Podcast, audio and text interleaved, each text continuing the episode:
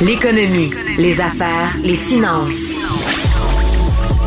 Pour bien gérer votre portefeuille, mêlez-vous vos affaires. Cube Radio.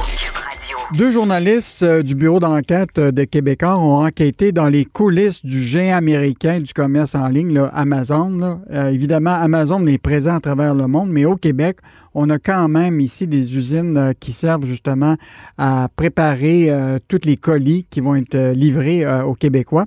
Et donc, ces journalistes-là ont enquêté, ont été sur place pour voir comment ça fonctionne dans l'entreprise? Alors, pour en parler, je reçois Dominique Cambron-Goulet, euh, qui est du bureau d'enquête des Québécois et qui a travaillé incognito euh, pendant une bonne période, pendant six semaines, pour documenter euh, les pratiques d'Amazon à l'intérieur.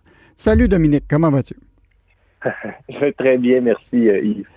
Hey Dominique, vous aviez déjà une idée que ça ne serait pas facile de travailler euh, chez Amazon? Déjà, plusieurs médias américains, européens avaient déjà exposé euh, un peu tous les enjeux avec Amazon. Il y a eu des, enjeux aussi au niveau de la syndicalisation euh, en Californie où tu as eu des contestations.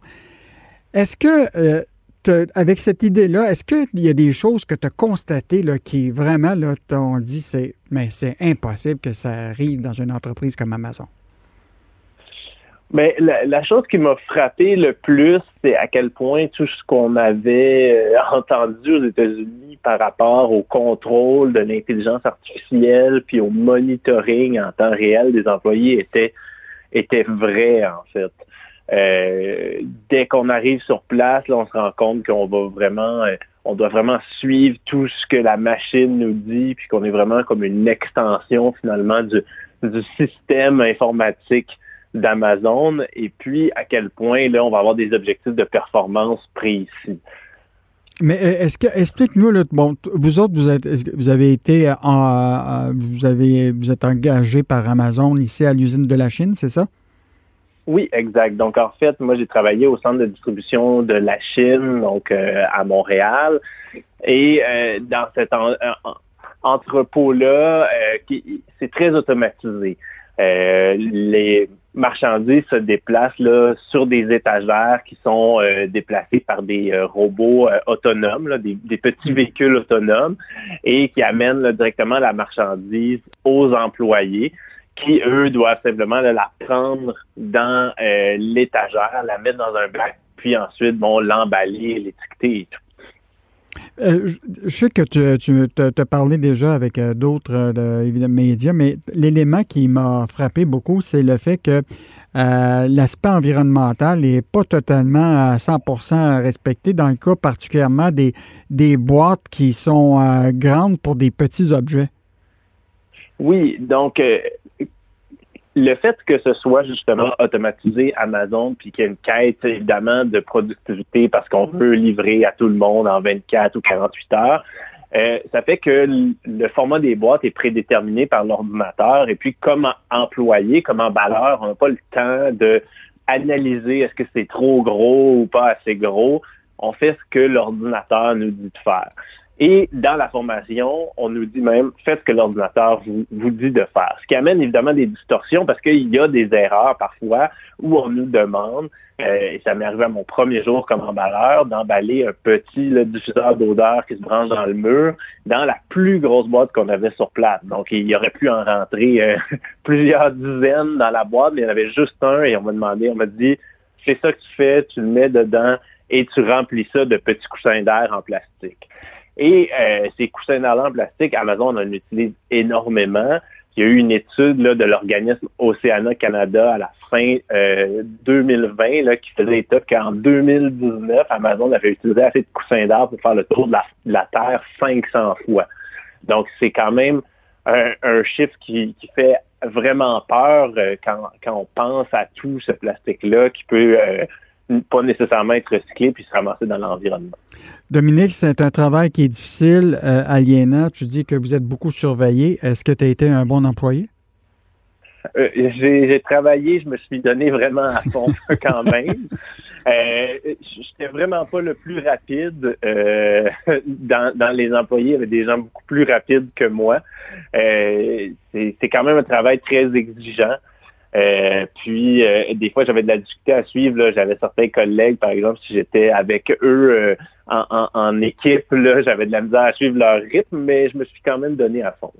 Donc, tu n'as pas été l'employé du mois? non, non, j'ai pas été l'employé du mois. Et même, euh, fait intéressant, bon, chez Amazon, il y a un système de pointage d'assiduité. Hein, comme euh, c'est une usine, hein, donc punch in, punch out. Si on arrive plus de cinq minutes en retard, on a un demi-point d'assiduité. Et euh, si on arrive à six points d'assiduité en dedans de trois mois, on est mis à la porte. Et ce qui est intéressant, c'est qu'à à chaque mois, les entrepôts qui remplissent leurs objectifs de performance tous les employés qui ont une assiduité parfaite reçoivent un bonus en salaire. Donc, euh, moi, étant donné que j'étais en retard de 7 minutes une de mes journées, j'avais plus droit à ce bonus-là qui peut quand même atteindre euh, jusqu'à 16% du salaire. c'est quand même un bonus en argent très important. À cette usine-là de, de, la chaîne, combien il y a de gens qui travaillent dans cette usine-là?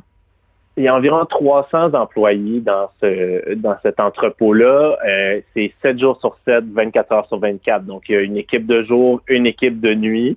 Euh, les gens font des, des, euh, des, semaines de 4 jours. Donc, répartis sur la semaine, là, il y a environ 300 personnes. Est-ce que ça dessert uniquement le marché québécois ou ça dessert aussi le marché ontarien et, et ailleurs? Ça, c'est quelque chose qui m'a vraiment frappé. Euh, la majorité des colis que je traitais s'en allaient en Ontario, ce qui est quand même étonnant quand on considère qu'en Ontario, là, dans la banlieue de Toronto, il y a trois très gros euh, centres de distribution Amazon, puis il y en a un aussi immense là, euh, à Ottawa.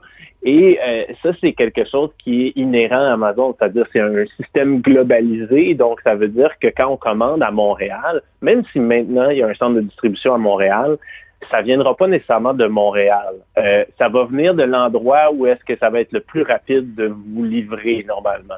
Donc, si vous commandez quelque chose sur Amazon, même s'il est en inventaire à Montréal, ça se peut que ça vienne de Toronto, ça se peut que ça vienne de Calgary. Euh, c'est vraiment un système global informatique là, qui gère les commandes. Euh, ce que je me posais comme question, on est dans une situation de pénurie de main-d'œuvre euh, au Québec. Les entreprises manufacturières ont de la difficulté à recruter des gens. Euh, comment il se fait que Amazon est capable de vraiment recruter? Puis est-ce qu'il y a beaucoup de renouvellement d'employés qui durent seulement deux semaines parce que le travail est trop exigeant, mais ils ont l'air d'avoir du monde suffisant pour livrer la production? Bien, il, y a, deux aspects là-dedans. En fait, Amazon cherche beaucoup de gens autour de la période des fêtes. Évidemment, entre le, vendredi fou puis Noël, c'est là sa grosse période. Donc, ils engagent beaucoup d'employés pour cette période-là qui ensuite vont euh, ils vont garder les meilleurs éléments, mais il y en a beaucoup qui ne retourneront pas travailler là, en janvier. Donc, euh, ça, ça crée évidemment une rotation dans le personnel. Puis pour ce qui est de, recruter, ben, Amazon, c'est une entreprise très connue. Euh, le recrutement, il se fait en ligne, c'est facile. Donc, euh, c'est sûr que ça leur donne un avantage par rapport à certains employeurs pour aller chercher euh, notamment des nouveaux arrivants, hein, parce qu'Amazon, ben, tout, est en, anglais et en français, donc on, est capable d'aller recruter des gens qui ne parleraient pas nécessairement français, qui sont des nouveaux arrivants au Québec. Euh, puis, euh, le salaire est quand même au-dessus du salaire minimum, donc ça peut avoir l'air attrayant pour des, des, gens qui se cherchent un emploi, plus que dans certains autres secteurs où est-ce qu'on va être moins bien payé aussi Amazon, mais de par le fait que c'est une grosse compagnie, ils font quand même leur publicité de recrutement sur le fait qu'on peut monter dans la compagnie, puis il y a des postes euh, plus élevés. Donc, pour des gens qui ont des diplômes, mais qui sont pas nécessairement reconnus, euh, justement des nouveaux arrivants, ben, je peux rentrer dans l'entrepôt, puis ensuite je montrer les échelons. Euh, ce qui, bon, a été quand même euh, par les gens qu'on a qu'on a consultés, qui ont travaillé chez Amazon, ce qui est très difficile à faire. Là. Au bout du compte, c'est très rare les gens qui vont commencer à l'entrepôt puis qui vont monter les échelons. Nous sommes avec le journaliste Dominique Cambron-Goulet du bureau d'enquête euh, de Québécois qui a travaillé plusieurs semaines euh, pour euh, faire un grand reportage sur l'envers de Amazon. Donc, je vous invite à écouter le documentaire L'envers d'Amazon qui a été réalisé par Laurence Mathieu Léger et qui est maintenant disponible maintenant sur Club Illico et qui raconte vraiment la progression fulgurante d'Amazon pour son implantation au Canada, au Québec, avec des centres de distribution à la Chine, à Longueuil. Euh, donc, tout un univers qu'on découvre, euh, évidemment, euh, au Québec. Donc, merci, Dominique, et continuez vos enquêtes. On, on adore ça. merci, puis merci pour l'invitation. OK, au revoir.